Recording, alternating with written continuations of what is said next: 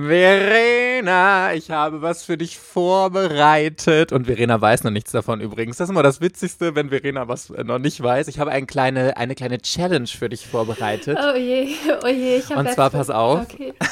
ich nenne dir jetzt Manga-Kategorien und du musst den ersten Manga nennen, der dir einfällt, damit wir sehen, was in deinem Unterbewusstsein welche Serie dein Unterbewusstsein empfiehlt, okay? Das muss wie aus der Pistole, du darfst nicht darüber nachdenken, das muss wie aus der Pistole geschossen kommen. Ja, ich mach Boys Love. Finder. Pistole, Verena, Pistole geschossen, Finder, Boys Love. Romance. Verena, wie aus der Pistole geschossen. Was war das? Ure Monogatari. Horror. Ah, fällt nicht ein. Verena! Fort of Apocalypse, aber das ist scheiße. Shonen. Naruto. Comedy. Great Teacher Onizuka. Und Fantasy. Angel Sanctuary. uh, gut, aber das üben wir noch mal. Herzlich willkommen bei Otaku, dem Manga- und Anime-Podcast. Yeah! Mit Verena und der Princess of Hohle Fritten, Mike. Hello, hello, hello, Buddy Peoples. Was? Wir beide sind's wieder. Verena Hallo. und Mike sind da. Oh, so ein Stress am frühen Morgen, ey. ja, echt. Ich glaube, wir haben noch nie so früh morgens eine Folge aufgenommen, aber wir wollen natürlich für euch abliefern und da ist uns keine Zeit zu schade, Ach, uns morgens Verena, aus dem Bett denk zu schneller, nicht so langsam. gerade noch schnell Frühstück reingeschaufelt und jetzt schon am Mikrofon. Also vielleicht hört ihr gleich noch irgendwie ein paar Brotkrumen Reste aufs Mikro prasseln von Verena. We don't know. So, Party Peoples, heute wollen wir über unpopular Manga und Anime Opinions reden, die wir so gesammelt haben, wo wir irgendwie das Gefühl haben, wir stoßen da äh, nicht auf sonderlich viel Gegenliebe in der Community. Also es ist natürlich so, dass das eine relativ offene, diskussionsfreudige äh, Meinungsfreiheit da herrscht. Aber ich habe das Gefühl, mit manchen Meinungen eckt man doch ziemlich an. Und darüber wollen wir heute diskutieren. Aber vorher haben wir da noch was. Der Manga der Woche. Verena, du hast, ich, ich möchte Verena zitieren, einen Ersteindruck für uns. Richtig. Einen Ersteindruck. Das heißt, das ist keine richtige Empfehlung, aber ich habe ja von Mike Manga geschenkt bekommen, unter anderem Gigant und Jagan als Panini-Neuheiten von vor zwei Monaten oder so. Und die habe ich jetzt gelesen. Das heißt, ich kann da jetzt oh was zu sagen. Oh genau. my fucking God. Tell us please, Verena. Womit soll ich denn anfangen? Mit dem, mit dem Guten oder mit dem weniger Guten? Ja, ja, du, das eine können wir relativ schnell abfrühstücken, weil es richtig kacke war, ne? Das war richtig. Also, es geht um Jagan. Ich fand Jagan irgendwie total schrottig. Da waren ja ganz viele, die meinten so, boah, das ist so gut wie Parasite oder das erinnert total dran. Aber, no way, das geht ja mal gar nicht. Also, da ist ja irgendwie so ein da regnen Frösche vom Himmel und diese Frösche nisten sich wie Parasiten halt in irgendwelche Körper und dann verwandeln diese Menschen sich in, Mord, Monst, in, in irgendwelche Monster, die alles um sich herum abschlachten.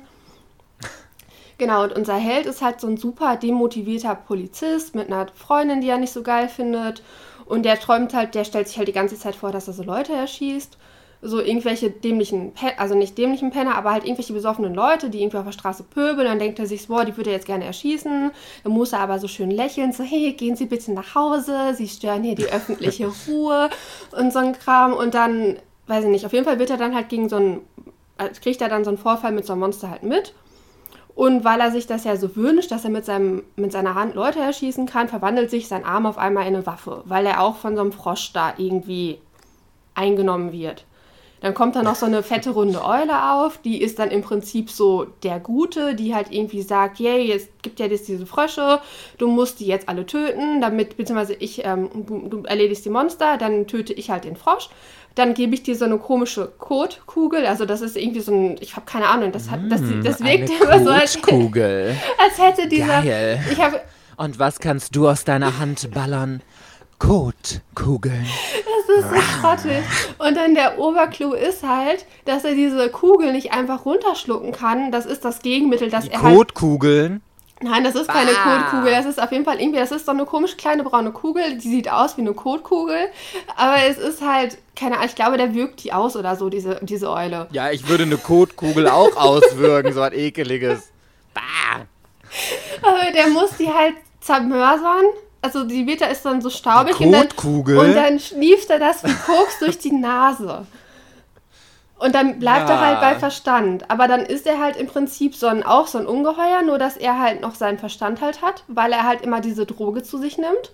Und mit dieser Eule läuft er dann halt rum und tötet halt dann diese anderen ähm, Menschen, die von solchen Fröschen besetzt sind und sich in Monster verwandeln. Ja, okay, also das klingt sehr skurril. Ich war ehrlich gesagt schon bei regnenden Fröschen und Kotkugeln raus, aber äh, ich glaube, ich habe auch nichts verpasst. Aber ich habe mal gehört, dass ähm, das ist ja super inspiriert von Parasite, weil da regnet es ja dann auch äh, keine Frösche, aber diese Würmer, die Alien-Würmer auf die Erde, die sich dann da einnisten und so. Und ich meine, ich habe mal gehört, es gibt super viele Anspielungen auf Parasite sogar in äh, dieser Serie also es ist halt allein dieses Monster-Design halt, ne? Das ist halt eins zu eins das gleiche. Der allererste, der auftaucht, hat auch so einen mutierten Kopf. Und dann werden halt auch von den Menschen, die dann halt dem, ihm zum, zu Opfer fallen, werden, die werden halt auch alle praktisch aufgespalten oder der Kopf wird halt gefiert halt in so halt, bei Parasite gab es halt auch solche Szenen. Oder dass der halt das mit der Hand halt hat, ne? Bei ähm, Parasite hat, war ja der Parasit auch in seinem, in seinem Arm. Migi hieß der, ich weiß nicht, ob das das rechte Hand oder linke Hand war, auf jeden Fall war der linke Hand. Linke Hand, Migi und ähm, aber also bei Parasite ist das ja ein normaler Schüler mit einem vernünftigen mit einem gut aber funktionierenden jetzt so Anspielung, Wertvorstellungssystem. Dass, dass so richtige, so richtige Hints, wo dann auch Parasite erwähnt wird. Aber ist egal. Weißt du, was ist das Einzige, was ich an Jagan richtig geil finde? Mhm. Das Cover. Also da ja. kann man wirklich nichts gegen sagen. Das ist so geil designt mit dieser Hand, die das, dieser, dieser mutierten, geil designten, bunten Hand, die das Gesicht so verdeckt und so. Das sieht richtig stylisch aus. Aber die ist halt, die ist bei Yagan sind die, die Charaktere super scheißegal. Weil, also bei Parasite mochtest du Shinichi halt von vornherein richtig gerne. Und bei Jagan mhm. ist dieser Typ halt einfach so merkwürdig, dass, dass der, der sowieso nicht sympathisch ist dann hat es auch wieder ab und zu diesen richtig hässlichen Zeichenstil. Die waren da bei einer, die hatte dieses äh, Laster, sie möchte, dass halt alle glücklich sind. Und dann, als sie sich in dieses Monster verwandelt hatte, sind dann irgendwie so komische Spangen rumgeschossen. Die haben dann im Prinzip immer sich in die Nase eingeklemmt und in die Mundwinkel, sodass die nach hinten gezogen werden. Dass du halt so ein richtig dämliches, lachendes Gesicht hast. Und das war halt dann die ganze Zeit. Da kannst du doch dieses abschlachtende Szenario nicht mehr ernst nehmen, wenn alle mit diesen dämlichen Klammern halt versetzt waren und so, ne? Ah, das war so richtig trashig. Ich weiß nicht. Und dann läuft es halt leider bei Panini. Dann bin ich da nicht so bereit. Da Verena, die Manga-Verlag-Zerstörerin holt wieder aus. Und ich sage euch was. Wenn Panini sowas bei Instagram posten würde, dann würde Verena dem kein Like geben. Boah, so viel hast, steht du fest. Du hast mir letztens erzählt, du warst auf einen Verlag sauer, du hast alle Likes entfernt, ja? Ja, stimmt. Aber wir verraten nicht welcher. okay, Buddy Peoples, aber wir wollen nicht über ähm, die schlechte Serie reden, sondern es gibt auch einen guten Neustart bei Panini und zwar Gigant. Ja, Gigant fand ich gut. Das ist ja der Autor oder Mangaka von Ganz und Last Hero Inuyashiki. Und offensichtlich mag ich seinen Stil. Und da dachte ich bei Gigant, Gigant halt, äh, so ein dämliches Cover. Ich habe halt gedacht, dass ich Jagan mag und Gigant doof finde. Jetzt ist es genau andersrum. Ach krass. Äh, bei Gigant, es geht halt, also der Hauptcharakter ist halt einfach nur so ein unscheinbarer Oberschüler, der in so eine Pornodarstellerin so ein bisschen verliebt ist und dann stellt Auch klischeehaft und dann stellt er halt, ja, mein Gott, dann stellt, die hat auch sehr große Brüste und die ist eine Ausländerin. Also uh. das ist ein richtiges Klischee, ne, dass halt die Leute, die so ein bisschen merkwürdiger sind, das ist auch immer bei diesen, ähm, genau, das war bei Love Trouble nämlich auch so, dass ja dieses Ausländermädchen, die hat ja irgendwie so einen Schwanz und die hat so rosa ein Haare. Schwanz? Ja, so ein, aber die dachten die ganze einen haarigen Zeit. Schwanz? Nein, so ein Teufelsschwänzchen mit so einer Spitze dran.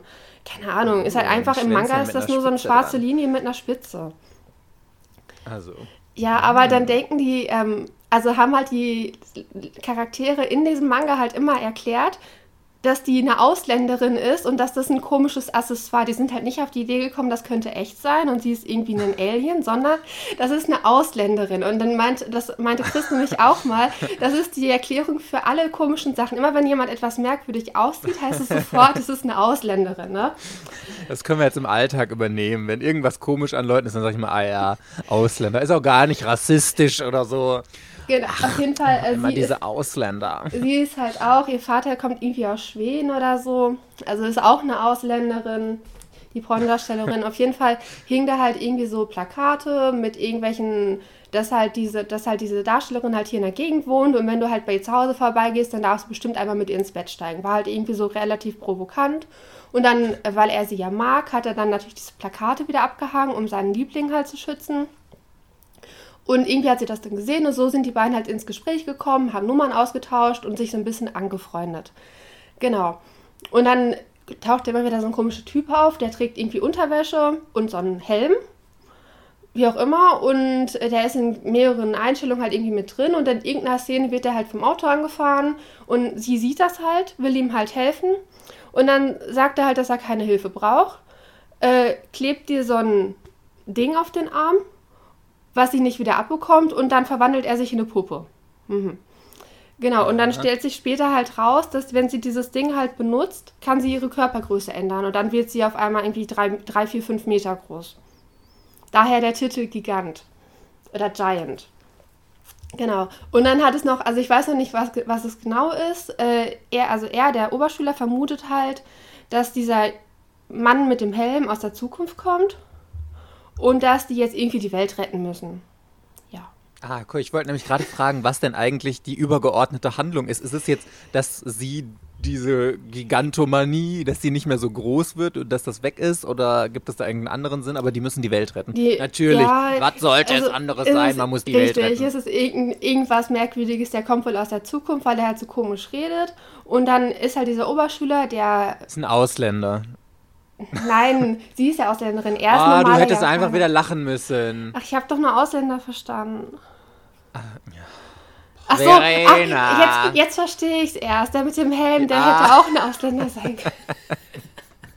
Ah, guten Morgen, Verena. Schön, dass du auch angekommen bist nach 10 Minuten Podcast. Herzlich willkommen bei Otaku Party Peoples. Verena ist jetzt auch anwesend und zwar nicht nur körperlich. Be welcome. Is it good? Oh, so good to have you here, Verena. Danke, danke. Ja, fangen wir nochmal neu an, alles, ne? No, okay. Okay, wolltest du noch was zu Gigant sagen? Ich mag bei Gigant halt wieder, dass die Charaktere richtige Charaktere sind. Also die haben die halt. auch so ein die- Profil haben. Die haben, so, genau, so die, haben Typen. einen, die haben irgendwie ein Profil. Die sind nicht so wie bei äh, Jagan einfach nur durchgeknallt, sondern er ist ja eigentlich ein total lieber, unschuldiger Oberschüler mit einem, oder halb, ja doch, Mitteloberschüler, glaube ich, mit einem Faible für diese Pornodarstellerin. Sie hat auch ihre ganzen Probleme, weswegen sie das halt macht. Also da ist noch irgendwas mit ihrer Familie und ihrem Partner halt, was ich jetzt nicht genau erklären möchte, aber das ist auf jeden Fall nicht so super flach, auch wenn sie große Brüste hat. Also sie hat große Brüste und ist nicht. Und das war voll nicht- der Wortwitz. Das ist nicht flach, obwohl sie große Brüste hat.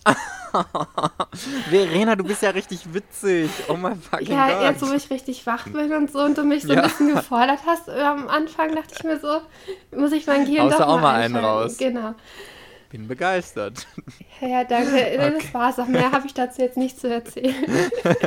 Verena hat ihr lustiges Pulver für heute jetzt schon verschossen. Wir Achso, können es läuft halt leider auch bei Panini. Also. Und ich werde wohl Ja, nicht ich- jeden als Rezensionsexemplar von dir weitergeschickt bekommen. Müsste ich Ja, mir überlegen, ob ich es kaufe. keine mehr. ja, vielleicht sind es ja nicht so viele Bände. Ich könnte hier gerade mal nachgucken. Warte mal, okay. Oh Gott, jetzt muss ich ja auch noch denken. Ähm, Im Alphabet. Hier, Gigant. Mangaguide.de ist the best friend. Es gibt aktuell fünf Bände in Japan und der Manga läuft noch. Guck mal, da konnte ich hier auch noch was dazu beitragen für diese Okay. Serie. Okay, gut. Jetzt kommen wir aber zu unserem eigentlichen Thema Unpopular Opinions. Okay, ich fange an. Du hast jetzt schon äh, unseren Manga der Woche vorgestellt. Ich hau jetzt meine erste Unpopular Opinion raus und äh, ich bin gespannt, was du dazu sagen wirst. Ich finde, die meisten aktuellen und modernen Mangas sind scheiße. Alles zum größten Teil, was auf den deutschen Markt kommt im Moment, was neu ist, ist Kacke, was keine Neuauflage ist. Also wenn ich mir den Markt angucke, entweder ist es alles 0815 gleich, es ist eine x-beliebige Story, die schon 20 Millionen Mal gelesen wurde und äh, total austauschbar ist mit austauschbaren Charakteren. Das immer gleiche X-Prinzip wird erzählt und da gibt es nur minimalste Auf äh, Ausnahmen. Ich würde jetzt Promised Neverland ist für mich eine ganz große Ausnahme. Die Serie ist großartig, aber ansonsten, was sie also wirklich Serien, die jetzt so in den letzten paar Jahren rausgekommen sind, das ist alles austauschbarer Müll. Ich komme mir jetzt gerade vor, wie hier Opa erzählt aus der Vergangenheit und früher war alles besser, ist es natürlich nicht. Aber ähm, ich habe das Gefühl, dass die Serien früher, da wurde noch viel mehr Liebe reingesteckt. Vielleicht liegt es auch einfach daran, dass früher viel genauer ausgewählt wurde, was denn auf den deutschen Markt kommt und dass noch nicht so diese Masse rausgeschwemmt wurde. Aber wenn ich mich heute umgucke, also ich, ich, als gute aktuell laufende Serie würde ich jetzt noch Agin sehen, aber Agin läuft ja jetzt auch schon seit, keine Ahnung, einigen Jahren bestimmt, also, also locker so seit fünf, sechs Jahren. Kann man jetzt eventuell noch darunter zählen, aber sonst Attack on Titan läuft auch schon seit einigen Jahren und klar, diese ganzen älteren Serien, also das läuft alles schon relativ lange und fällt dir eine gute aktuelle Serie ein, die du wirklich überragend findest, die jetzt nicht schon seit vielen Jahren läuft? Äh. ja, jetzt, jetzt so spontan, aber eben so am FF so sowieso Dr. nicht. Dr. Ne? Stone finde ich sehr gut. Den kriegst du noch. Jo, so. okay, da, den Punkt gebe ich dir noch. Also es gibt so ein paar so Leuchtfeuer-Highlights. Hm, von mir aus kann man auch noch die Wahlkinder äh, dazu zählen oder To Your Eternity.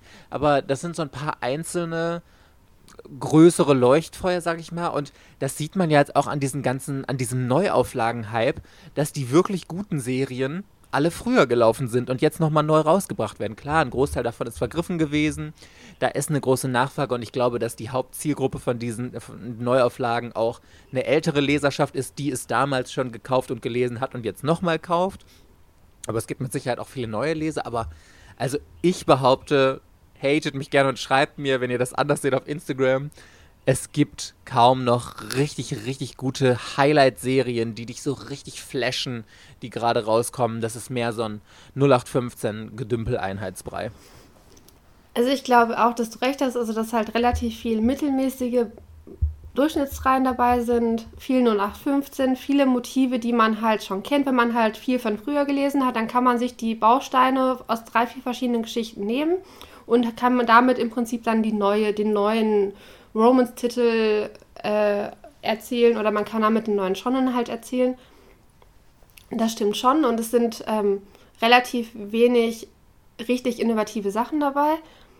Aber ich finde immer noch, dass halt, wenn man die alten Sachen halt nicht kennt, dann sind neue Sachen halt auf dem Markt, die eigentlich genauso gut sind.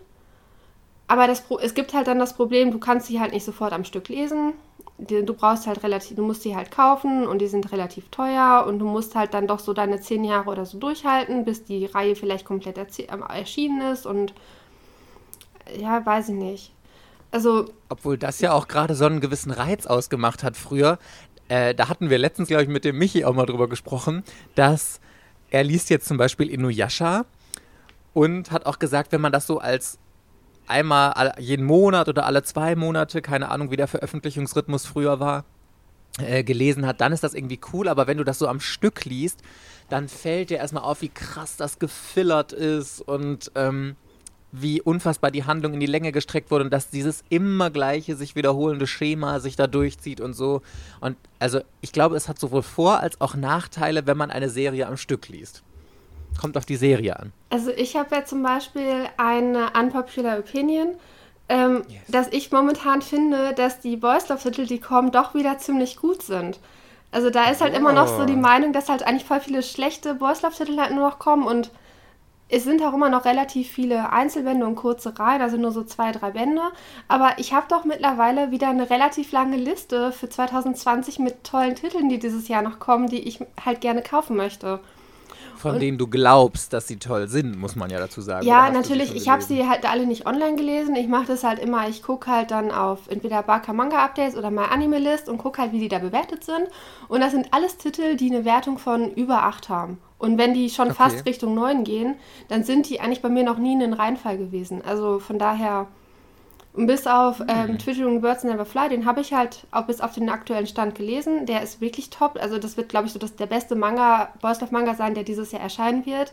Aber Koi Monogatari, Weißer Drache, Heiße Nächte, Kalter Stahl, am Rande des Na Nachthimmels und so, das sind halt alles, glaube ich, richtig gute Sachen, die halt noch kommen und da freue ich mich drauf. Also tatsächlich, also mir fehlen halt so Sachen wie Kizuna oder Finder halt, ähm, My, ähm, CZE, also wirklich auch Reihen, die ein bisschen länger sind, Kiss Me Teacher, sowas gibt es halt alles irgendwie nicht mehr. Also es würde Ja, du schon. hattest ja mal kritisiert, dass du eher, äh, dass jetzt so viele Einzelbände rauskommen und Ja. du längere Serien mit coolen Charakteren und Tiefe vermisst, ne? Richtig, aber also die Sachen, also Twittering Birds Never Fly ist eine längere Reihe, da gibt es in Japan schon mindestens sieben Bände und die Reihe läuft noch und es gibt ja dann nur noch im Prinzip von Kotetsu, Kotetsuko Yamamoto, die hat noch mehrere längere Boys Love Reihen, die bei uns einfach nicht rauskommen. Das ist so dumm, ich habe mir die Lessons auf Französisch gekauft, wenn das jemand auf Instagram gesehen hat. Aber also trotzdem bin ich mit den Sachen, die halt jetzt aktuell kommen, sehr zufrieden. Das ist eine Riesenverbesserung zu dem, was so 2018, 2019 kam. Da kam halt wirklich viel Müll. Und ich habe dir ganz viel von wieder verkauft. Aber dieses Jahr glaube ich so, wow, Boys Love, das wird, das wird gut. Also nicht alles, da sind immer noch Flops bei, garantiert, aber ähm, Ja gut, alles kann nicht top sein. Das ist ja ganz normal, dass ein Verlag da auch mal irgendwie was riskieren muss. Aber ich finde das eine coole Entwicklung und ich finde, das zeigt auch wieder, dass der Markt immer in Bewegung ist und dass da immer was passiert und dass nur weil eine Situation jetzt so ist, dass es nicht heißt, dass sie auch noch in der Zukunft so ist und so. Und das ist voll die spannende Entwicklung, die du beschreibst und ich bin super gespannt. Aber ich habe äh, eine Frage. Also das ist jetzt nur mein persönliches Gefühl, ich kann das nicht belegen oder so. Aber bei Boys Love Serien habe ich voll oft das Gefühl, dass die immer die sind, dass die ab einem gewissen Zeitpunkt sich super in die Länge ziehen und man ewig auf neue Veröffentlichungen warten muss. Zum Beispiel bei One Piece. Klar, das kommt in einem wöchentlichen Magazin und da kommt auch wirklich jede Woche in Japan eine Episode und dadurch hast du alle drei Monate einen neuen Band. Aber gerade so bei äh, diesen Serien hier, brauchen wir nur auf Finder gucken. Wie lange wartet man da bitte immer auf den nächsten Band? In These Words. Keine Ahnung, wann der vierte Band jemals erscheinen wird. Ist Crimson Spell abgeschlossen eigentlich? Weiß nee, ich der auswendig gerade auch gar nicht. noch. Da weiß Läuft ich auch nicht, auch wie es noch. Ah, Und das ist, da, ich finde, das ist ein ganz großes Boys Love Problem, dass die immer unfassbar in die Länge gezogen werden und du dann ein bis zwei Jahre oder länger auf einen neuen Band warten musst. Schrecklich. Ja, ich, ich habe mich da mit dem Prinzip von den äh, Magazinen nicht schlau gemacht. Ich weiß nicht, wie da die Chapter und die Plätze vergeben werden, ob die da terminliche Fristen halt bekommen oder ob die das halt so machen, also ob die viel an anderen Projekten halt noch arbeiten, die bei uns gar nicht veröffentlicht werden. Das ist halt die Boys Love Mangaka, die haben halt eigentlich ziemlich viele Reihen, also wovon natürlich dann nur wenig bei uns halt irgendwie erscheinen, aber die haben doch eine große Liste an auch teilweise so Doujinjis oder dass sie halt über irgendwelche anderen Reihen halt irgendwelche Fanzeichnungen machen oder halt viele Einzelbände und so Kurzgeschichtensammlungen und sowas. Deswegen, keine Ahnung, aber das Thema hatten wir auch irgendwie, als wir damals diese Boysler-Folge hatten, haben wir das auch schon mal gesagt, ne? dass halt irgendwie so Kizuna lief über 20 Jahre, 10 Bände. Finder, die ersten Bände kamen auch Mitte der 2000er Jahre oder so raus und wir sind Übrigens, ähm, alle, die sich ja immer noch wundern, dass alle To- Tokyo Pop feiern, weil die jetzt Jona wieder wöchentlich oder monatlich rausbringen. Wo bleibt denn Finder? Der sollte im Mai oder so Juni 2019 erscheinen, Band 9. Ist immer noch nicht da. Ja, dann ist in Japan irgendwann wahrscheinlich Band 10 draußen und uns fehlt dann immer noch Band Ja, 9. ich habe den ja schon auf Englisch, aber trotzdem. Da redet irgendwie keiner mehr drüber. Das ist ein bisschen gemein. Vor allem Finder, also ich, ich kann mir auch nicht vorstellen, ähm, dass das direkt an Tokyo Pop liegt. Das muss an irgendwelchen Lizenzen oder Problemen da liegen, weil Finder ist eine der Bestseller-Serien überhaupt von Tokyo Pop und denen kann überhaupt gar nichts daran gelegen sein, diese Serie nicht so schnell wie möglich in Deutschland rauszubringen. Also würde mich mal interessieren, was da, was da der Hintergrund ist. Naja. Okay, ich habe meine nächste unpopular Opinion und zwar ich finde, dass der Manga eben nicht immer besser als der Anime ist. Es gibt so viele Animes, die um Längen besser sind als die Manga-Vorlage.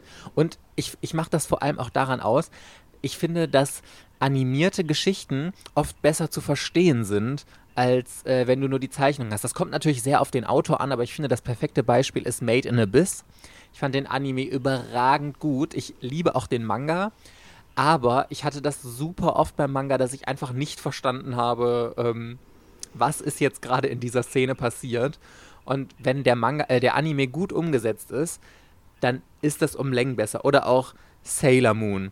Gut, da muss man jetzt natürlich noch zusagen, den habe ich vor dem Manga gesehen und den, der Anime hat auch diesen Nostalgiefaktor für mich und so. Aber wenn ich das mal rein objektiv betrachte, da hatten äh, Verena, ich und Michi, der übrigens äh, in der Folge nächste Woche dabei sein wird, ihr könnt euch schon mal freuen, äh, hatten wir letztens darüber gesprochen, es gibt ein paar Szenen im Anime, die im Manga gar nicht vorkommen und die viel, viel besser umgesetzt sind. Zum Beispiel als Sailor Moon äh, ihre Enthüllung vor Tuxedo Mask hat in der allerersten Staffel, wo sie da äh, gerade diesen finalen, das finale Battle mit äh, dem Königreich des Dunkeln haben, in diesem Aufzug stehen, der Aufzug schnellt nach oben, um dagegen, äh, keine Ahnung, Zeusite oder so zu kämpfen.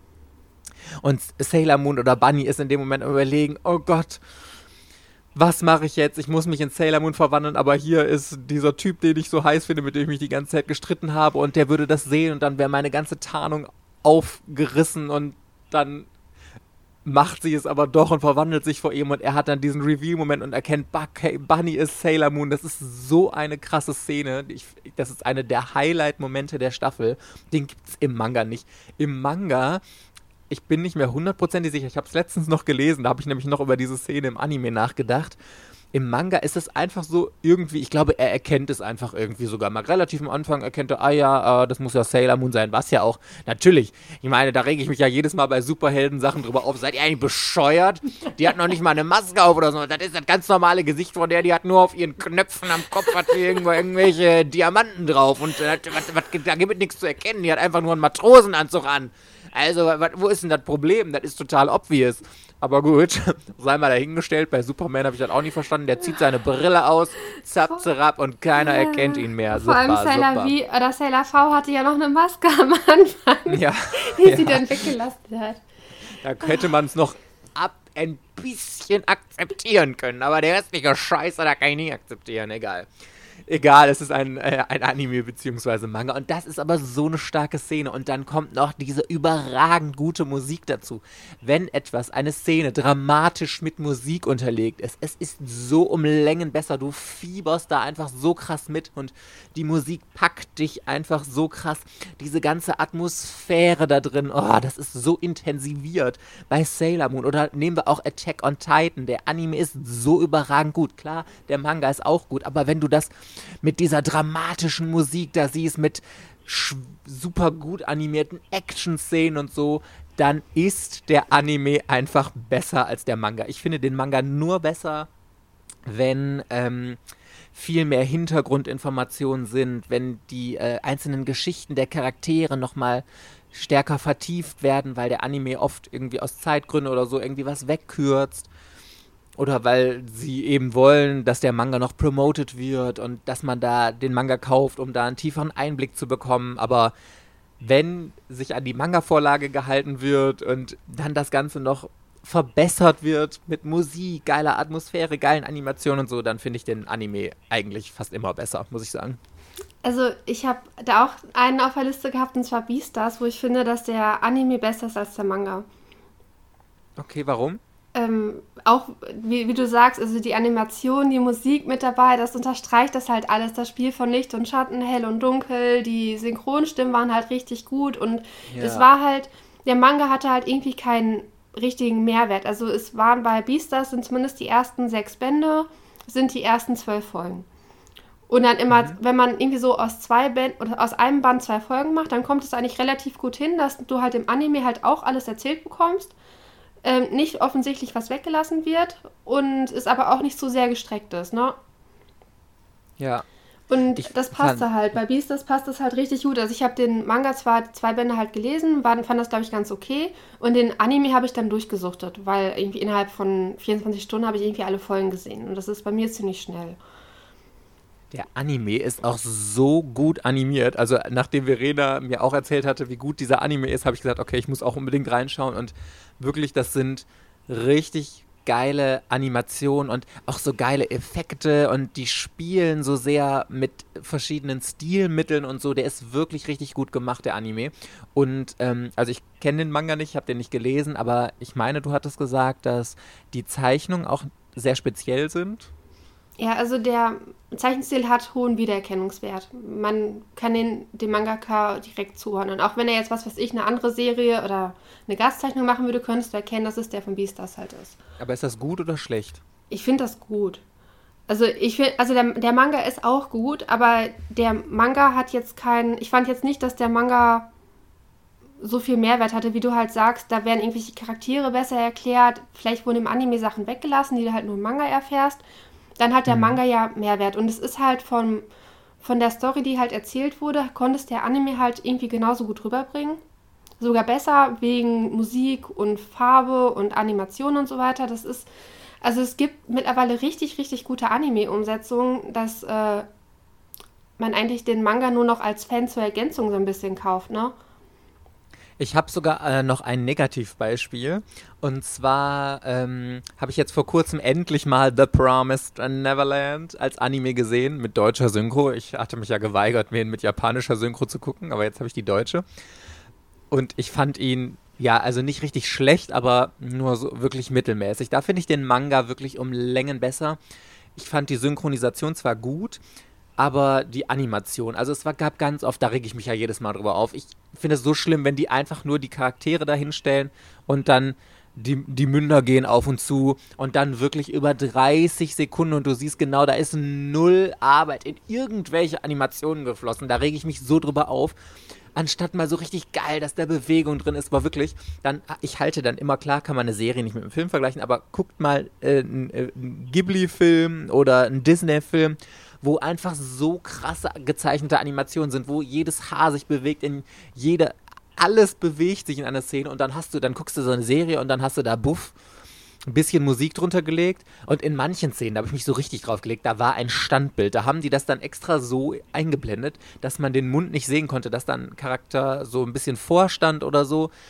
Und dann war über 20 bis 30 Sekunden, was eine unfassbar lange Zeit ist in einer Episode, war nichts. Du hörtest halt die Stimmen, die das erzählten und keine Bewegungen. Ich fand, ich habe mich so aufgeregt. Also die Serie an sich ist natürlich großartig, aber bei Promised Neverland hat mir der Manga um Längen besser gefallen. Ich hatte auch das Gefühl, da wurde die Story ein bisschen ausführlicher erzählt und so. Für Einsteiger gut und schön, aber ansonsten schenkt euch den Anime von Promised Neverland echt. Also es ist auch bei Promised Neverland, ich finde, der, der, Manga ist relativ aufwendig gezeichnet. Da wird viel Wert gelegt, dass man halt im Manga auch sich die ganze Welt halt gut vorstellen kann und alles drum und dran. Die Atmosphäre wird rübergebracht mit den, mit den Monstern oder mit dem Waisenhaus und mit dem Wald und alles drum und dran. Ähm, wenn die das im Anime nicht so gut umsetzen, das fällt halt sofort auf, ne?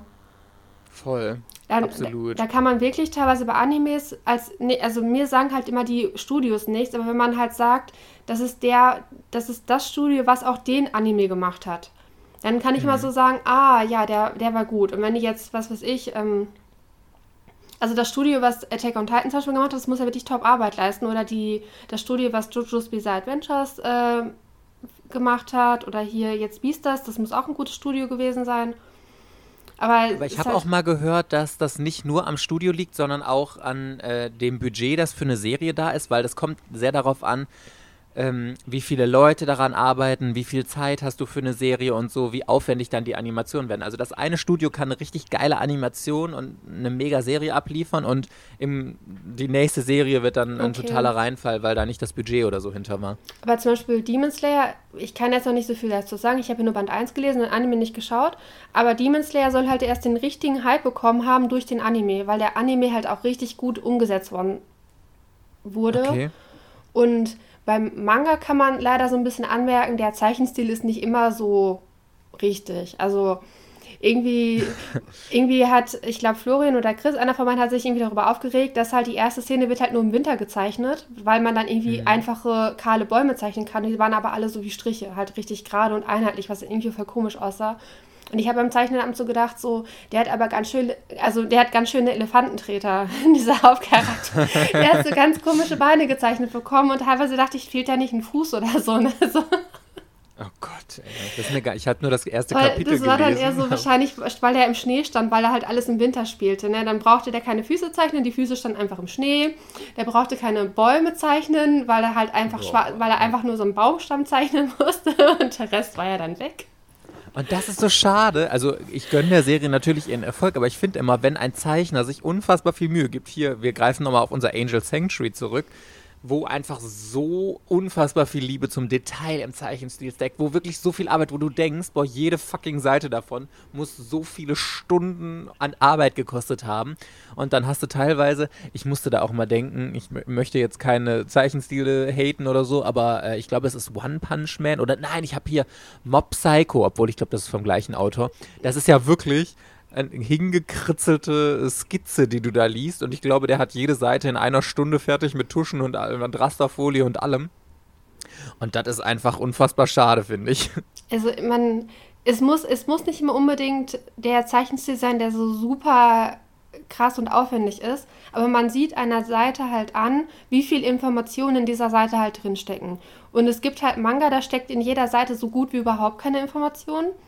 Und andere, was Angel Sanctuary ist halt mit momentan das Paradebeispiel für uns. Äh, da ist halt jede Seite sowas von vollgesteckt mit Informationen. Ne? Das, das, was man auf den Zeichnungen halt erkennen kann, plus der Text und alles drum und dran. Also da ist wirklich so gut wie alles wichtig. Und ähm, ich habe auch letztens wieder so ein Manga gelesen, da war wirklich, die Seiten, die waren wieder fast leer. Da gab es keine Hintergründe, noch nicht mal Rasterfolie, zwei, drei Sprechblasen und Du merkst es ja auch, wenn du einen Manga halt in, in 20 Minuten durchliest, ne, einen kompletten Einzelband. Da kann nicht so viel auf den Seiten halt gewesen sein. Ja. Was war denn das? Ich glaube, die Braut des Wasserdrachen, was wieder so schnell zu lesen war. Was alles okay. so ungefähr weiß war. Also, hm.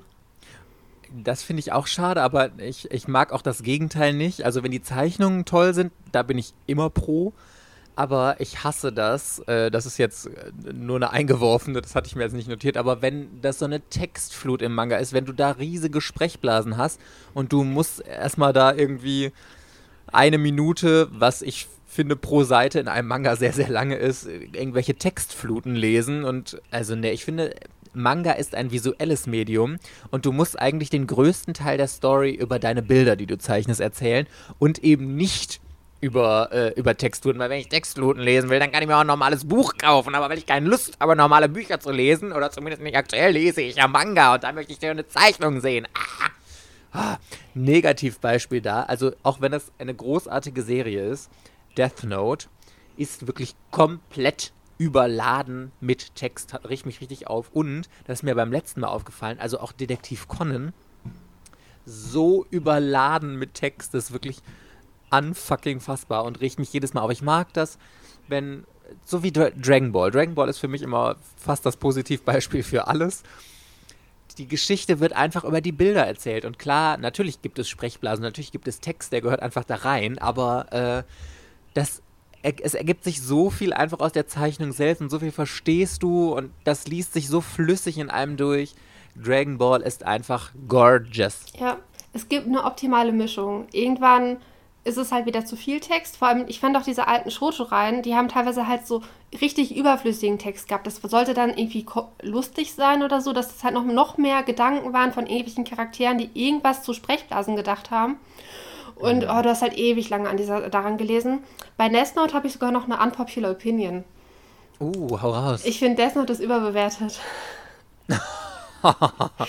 ja, also wenn ich es kurz erklären darf, die meisten Leute ja. regen sich ja darüber auf, so, boah, Naruto wird so, die letzten 15 Bände ist halt richtig schlecht, aber na, das sind dann, weiß ich nicht, 20 Prozent der gesamten Geschichte. Oder Bleach wird die ersten, die letzten 20 Bände total überflüssig, sind auch nur ein Drittel der gesamten Geschichte. Ich finde, bei Death Note sind 50 Prozent der Geschichte scheiße. Also, das stimmt. Und da richtet sich keiner drüber auf. Alle sagen so, boah, Death Note ist voll gut, ist der perfekte Einsteiger. Das stimmt ja auch. Ich habe den, als ich den als ich wieder neu dabei war, habe ich das noch gelesen, fand den halt richtig gut. Aber tatsächlich hatte ich auch dieses Erlebnis, dass halt die letzten sechs Bände irgendwie überhaupt gar nicht mehr so toll waren. Und das kritisiert halt irgendwie überhaupt niemand. Alle sagen immer so, boah, Death Note ist von vorne bis hinten richtig gut, aber es, ist nur, es betrifft halt nur die erste Hälfte. Und danach könnte man auch, äh, man könnte das Ding nach Band 6 beenden eigentlich. Ja, bis L stirbt. Sobald, äh, wenn L tot ist, danach, das merkt, also ich glaube, die Geschichte war ja auch sogar kürzer angelegt und die ist dann nur verlängert worden, weil es so gut lief und das merkt man so im Lenken und allein dieser Arc, also sorry, wenn wir spoilern, wer das noch nicht gelesen hat, ist immer noch selber schuld da, ähm, mit dieser Organisation, wo einer davon oder die dann immer zusammen beschließt, ähm, in so einem Rat, wer sterben muss und einer davon hat das Death Note und kümmert sich dann darum, das fand ich so überflüssig und das war einfach so ein lamer Filler, schlecht, schlecht, schlecht. Dafür war das Ende dann wieder richtig gut, fand ich. Obwohl ich mir gewünscht hätte, dass es dieses Ende mit L gegeben hätte und nicht mit äh, Milo und keine Ahnung, wie die, wie die da hießen. Ja. Ist mir auch egal. Aber das fand ich echt, fand ich ein bisschen doof. Das hätte mit L so durchgezogen werden müssen und äh, das ist schade. Ich denke auch. Also mir wäre es sogar bei Death Note egal gewesen, ob L oder ob Light halt am Ende gewinnt. Aber ja. das war für mich da halt der, das Duell zwischen den beiden. Und alles, was danach dazu gedichtet wurde, da war ja auch noch irgendwie so ein anderer Schüler, der dann irgendwie Light geholfen hatte. Ach, weiß ich nicht, das war alles so. Und dann hatte er ja noch diese ja, eine Freundin, stimmt. die halt auch noch irgendwie einen Death Note hatte und so. Aber das wurde halt, irgendwann wurde das halt irgendwie schräg. Und ja. äh, man konnte L nicht ersetzen. Alles, was danach war, das wirkte so. Man, ich war einfach nur traurig, dass es halt dann so schlecht geworden ist. Und aber dann habe ich halt immer gedacht, so, das, das es spoilert bestimmt keiner, dass hm, Death Note ab der Mitte schlecht ist, weil dann hätte man mir ja verraten, dass ab der Mitte L vielleicht stirbt. Das hätte ich mir ja dann zusammenreimen können. Ja. Deswegen, ja, aber ich, also das, ich ärgere mich halt, weil bei Naruto und Bleach sind da alle so richtig krass am Meckern, boah, das, der, der letzte Arc ist so schlecht. Aber bei Death Note ist 50% der Geschichte halt nicht mehr so gut. Ne? Und da sagt, das, das sagt nie jemand. Ja, das stimmt, aber ähm, jetzt habe ich den Faden verloren, was ich noch dazu sagen wollte. Ja, ach so, jetzt weiß ich es wieder. Ich finde übrigens richtig, richtig toll, wenn ähm, es separierte Enden gibt. Also zum Beispiel, wie heißt diese Serie, wo es Light and Dark von Türkei, Bitum war das, glaube ich, ne? Ja. Bitum. Äh, wo du dir selber aussuchen kannst, möchte ich ein Happy End haben oder möchte ich ein Unhappy Ending haben. Und ich wünsche mir so sehr, dass das ein Trend wird. Also das passt natürlich nicht zu jeder Serie, weil manche Serien haben einfach ihr bestimmtes Ende. Aber zum Beispiel bei Death Note wie geil wäre es gewesen, wenn es zwei verschiedene Enden gegeben hätte und du kannst dir aussuchen, einmal gewinnt L, einmal gewinnt Light. Oder von X, da haben wir ja, da, da, gibt es das ja in einer anderen Form. Also klar, der Manga ist nie abgeschlossen worden, aber im Anime, es gibt ja die OVA, die hat das eine Ende, da gewinnt der Erddrache und der Anime, oder also keine Ahnung, ob es umgekehrt ist, aber in der Serie gewinnt dann ähm, der andere. Und ich finde das so eine tolle Möglichkeit, weil entweder kannst du dich entscheiden und kannst dir dein Ende selber aussuchen, wie du es gerne hättest. Voll der Fanservice. Oder du kaufst einfach beide und ich finde das total interessant, so beide Optionen zu erfahren und dann darüber mir Gedanken zu machen, boah, wie wäre das denn jetzt so ausgegangen und wie wäre das? Und ich finde, das zerstört auch die Geschichte für mich gar nicht, wenn es nicht das eine Ende gibt, was der Autor äh, sich so erdacht hat. Wie gesagt, für manche Serien ist das sicher sinnvoll, aber bei manchen fände ich das voll spannend, so, so getrennte Enden zu haben. Ich, ja, ich glaube auch. Es gibt sogar jetzt bald bei Egmont die haben ja Quintessenz Quintessential Quintuplets. Äh, das ist eine Geschichte, so eine... Quint, La schon was? Ja, das ist irgendwas, ich glaube, man kann das mit QQ abkürzen. Oder... Honey Q. Mit, Honey Q Barbie. Mit zwei, mit zwei Qs auf jeden Fall. Und ähm, ich kann ja nicht mal Q normal sagen. Steht ich das Q, Q für cute? äh, nee, auf jeden Fall ist es halt eine Geschichte, so eine Romance-Comedy-Geschichte äh, zwischen einem Typen und Fünflingen. So, und angeblich ist halt das Ende, gibt es dann halt fünf verschiedene Finalbände, je nachdem, mit welchem von den Fünflingen er halt zusammenkommt. Ach, und dann kannst du dir am Ende praktisch geil. fünf Abschlussbände kaufen. Oder natürlich alle. Ne? So. Und das Gute ist, der musste das noch nicht mal neu zeichnen, weil Fünflinge sehen ja total identisch aus. Und der musste dann wahrscheinlich in jedem Band nur einmal mit einem anderen Namen drucken und tata, fertig. Das ist die Krönung der Schöpfung von eigenem Mangels. Du kannst fünf Versionen drucken, sind Fünflinge. Ah, die sehen nee, alle zufällig gleich also, aus. Es ist bei dem, der macht das anders. Der hat dann dieses Same-Face-Syndrom, dass sie alle das gleiche Gesicht haben, aber die haben unterschiedliche Frisuren. Ja, okay. aber ist trotzdem noch relativ gut äh, machbar ja. mit einer anderen Frisur zu zeichnen. Aber ich bin da aber sehr, sehr geil. Ich bin da gerade im Überlegen, weil irgendwie, ähm, es gibt wohl in Japan bei dieser Reihe eine Full-Color-Edition. Okay. Und jetzt ist halt die Frage, wenn die Reihe gut läuft, macht Egmont das und bringt halt jetzt die normale und später die Full Color raus, plus nochmal diese fünf Abschlussbände. Also ich würde mich halt wieder, ich würde mir wieder verarscht vorkommen, wenn ich die jetzt in normal kaufe und am Ende, am Ende gibt es die halt in Full Color, ne? Und dann, das hasse ich. Wenn ja, dann die, wirst du sowieso beide kaufen. Ja, aber das hasse ich, wenn die halt so Deluxe-Edition oder sowas halt rausbringen, kurz nachdem die die normale Reihe halt schon, also noch laufen haben dass du dann ja. wieder als Erstkäufer bestraft wirst. Ich hasse immer dieses Gefühl, als Erstkäufer bestraft zu werden. Das ist ganz schlimm. Und wenn sowas, das zählt für mich dazu. Das war bei äh, Your Name war das ja auch so. Die haben da auch irgendwie die, also ganz normal rausgebracht und dann irgendwie ein Jahr später so eine Deluxe-Edition. Da kam ich mir auch verarscht vor. Ja, aber ich glaube, da musst du auch, das muss man irgendwie immer mit einberechnen, weil der Verlag, als sie die Serie eingekauft haben, gab es diese Full Color ja wahrscheinlich noch gar nicht. Und was sollen sie machen? Die hinterher irgendwie in der laufenden Serie austauschen und äh, mhm. ja, irgendwie ärgerlich, ne? Aber kannst du, also ich glaube, da kann man dem Verlag tatsächlich wenig Vorwurf ja. machen, oder? Ja, das stimmt schon. Aber trotzdem. Äh, ich finde es so ein bisschen schade, weil, wo du Full Color ansprichst, ähm, ich habe ganz oft das Gefühl, dass Serien, die vorher schwarz-weiß waren und hinterher eingefärbt, das sieht irgendwie komisch aus. Also das sieht irgendwie wie, ge wie gewollt und nicht gekonnt, klingt so böse, aber vielleicht wisst ihr, was ich meine. Also es ist einfach nicht so geplant gewesen. Und ich glaube, wenn eine Zeichnung von vornherein in Farbe angelegt ist, mein Gott, dann geht äh, ein Zeichner anders daran und dann sehen die Bilder auch wirklich harmonisch aus. Und also alle Full Color, die ich bis jetzt gesehen habe, die nachträglich nochmal koloriert wurden, sah irgendwie immer strange aus. Ja, es ist so, geht so. Ich, ich, ich habe das Prinzip nicht verstanden. Es gibt bei, in Japan gibt es ja, zum Beispiel Jojo gibt es ja eine Full Color Version digital. Und es sind noch andere Reihen, die das halt auch haben. Und irgendwie, also bei Jojo hat es mich als nicht gestellt, wenn ich das halt in Farbe komplett gelesen hatte.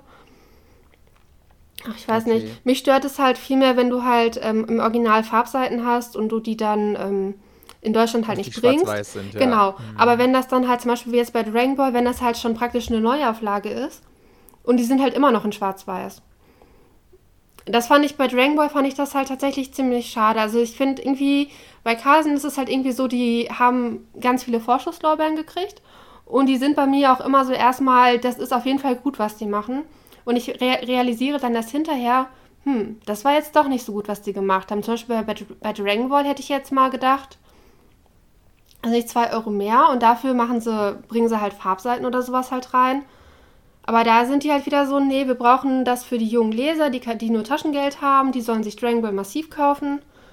Aber wenn man dann mit englischen Auflagen vergleicht, da sind halt die englischen halt nicht viel attraktiver, ne? weil, die, weil die halt diese Farbseiten zum Beispiel noch haben.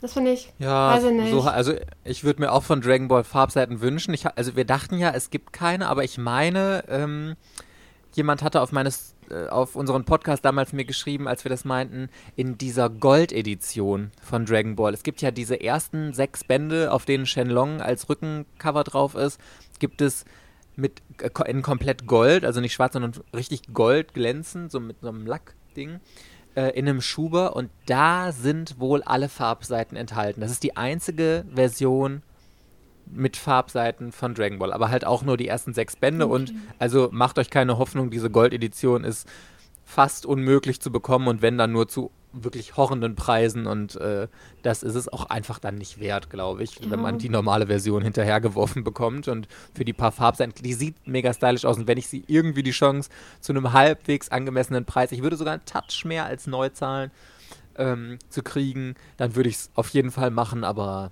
nee, sonst nicht. ist halt irgendwie, ich weiß, ist das nur unpopular opinion, dass äh, Carlsen ein bisschen überbewertet ist?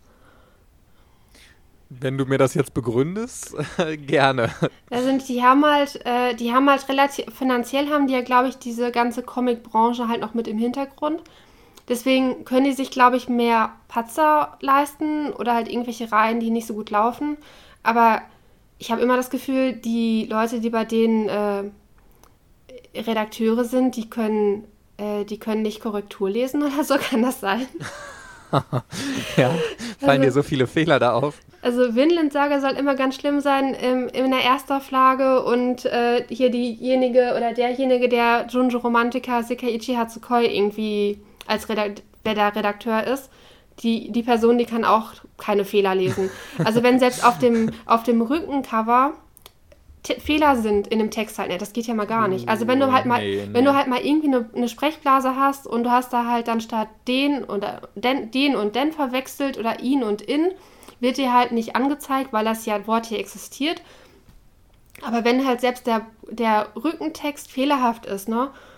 Also. Ja, das ja, ist scheiße. Das, das geht nicht. Das Bei Shaman fällt mir im Moment bei Shaman ja. King kannst du, das ist jetzt Tokipop, da kannst du dann noch nicht mal das, äh, das, den Rücken, den, die Beschreibung von Band 1 auf dem Rücken lesen, weil das gespoilert wird. Also da steht wohl voll der fette Spoiler drauf. Wenn du die Reihe halt nicht kennst, wird er sofort irgendwie was Krass. richtig krasses verraten. Also, da gucke ich gleich erstmal nach. Ich habe den ja hier im Regal stehen.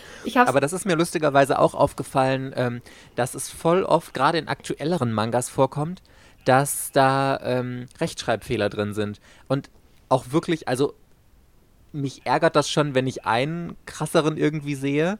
Dann denke ich schon, hm, aber gut, von mir aus. Aber wenn du da zwei, drei, vier, fünf Rechtschreibfehler in einem Band findest, dann finde ich, ist es wirklich schlecht gelesen. Und, und, also ein guter Buchverlag hat ein Lektorat und da sind Leute, die haben äh, Deutsch oder Germanistik oder äh, wie man es auch nennen mag, studiert und die sollten die deutsche Sprache perfekt beherrschen und solche Rechtschreibfehler, die ich als Laie sofort erkenne und wo ich die Krise kriege, sollten die erkennen. Aber ich glaube, gerade wie du meintest, am Lektorat oder Korrektorat, wie auch immer äh, das da abläuft, wird gut gespart irgendwie in, in, im Moment, habe ich das Gefühl. Ja, und irgendwie ist es bei Carlsen, so vom Hören sagen, kriege ich da halt immer die meisten äh, äh, Screenshots mit auf Instagram, wo da halt irgendjemand zeigt, hier ist ein Fehler, da ist ein Fehler. Und ja, also so Klappentexte geht ja mal gar nicht, dass die halt falsch sind, ne? Nee, also Klappentexte finde ich auch, das ist, also wenn da ein Fehler ist, das ist so wirklich der Worst Case. Dann habe ich schon fast gar keinen Bock mehr, äh, die Serie anzufangen, wenn ich mir denke, boah. Also wenn man in fünf Sätzen, die da hinten draufstehen, noch nicht mal fehlerlos hinkriegt oder das also da, ich denke mir immer, ich habe mal gehört, in den Verlagen ist es ja auch so, die Serie, bevor die gedruckt wird, wird die von mehreren Leuten drüber gelesen. Also das irgendjemandem, ich, ich meine, wenn ich die jetzt im, innerhalb eines Verlages zum Lesen bekomme und jemand sagt, guck mal bitte, ob du was entdeckst, dann liest du doch auch noch mal aufmerksamer als der normale Leser. Und wenn es selbst uns als normalen Lesern auffällt, also dann muss es doch jemandem beim Korrekturlesen auch irgendwie aufgefallen sein. Aber ja, gut. Ja. Anscheinend nicht. Nee, anscheinend nicht. Okay, Party Peoples, das war's mit unserer Unpopular Opinions Folge. Wenn ihr noch irgendwelche habt, schickt uns die gerne über Instagram. Dann können wir vielleicht mal eine Folge mit euren Unpopular Opinions machen. Wir könnten auch eigentlich irgendwann mal wieder eine, ähm, eine Leserfolge mit Sprachnachrichten machen. Ich glaube, da hätte ich auch Lust zu. Vielleicht rufe ich mal äh, in der nächsten Zeit in meiner Story dazu auf. Yes, Party Peoples, dann hoffen wir, dass wir euch in der nächsten Woche mit Special gestern, wie schon angekündigt, zum ersten Mal in Dreier-Kombi hier in unserem Podcast ähm, wiederhören. Bis dann. Ciao. Tschüss.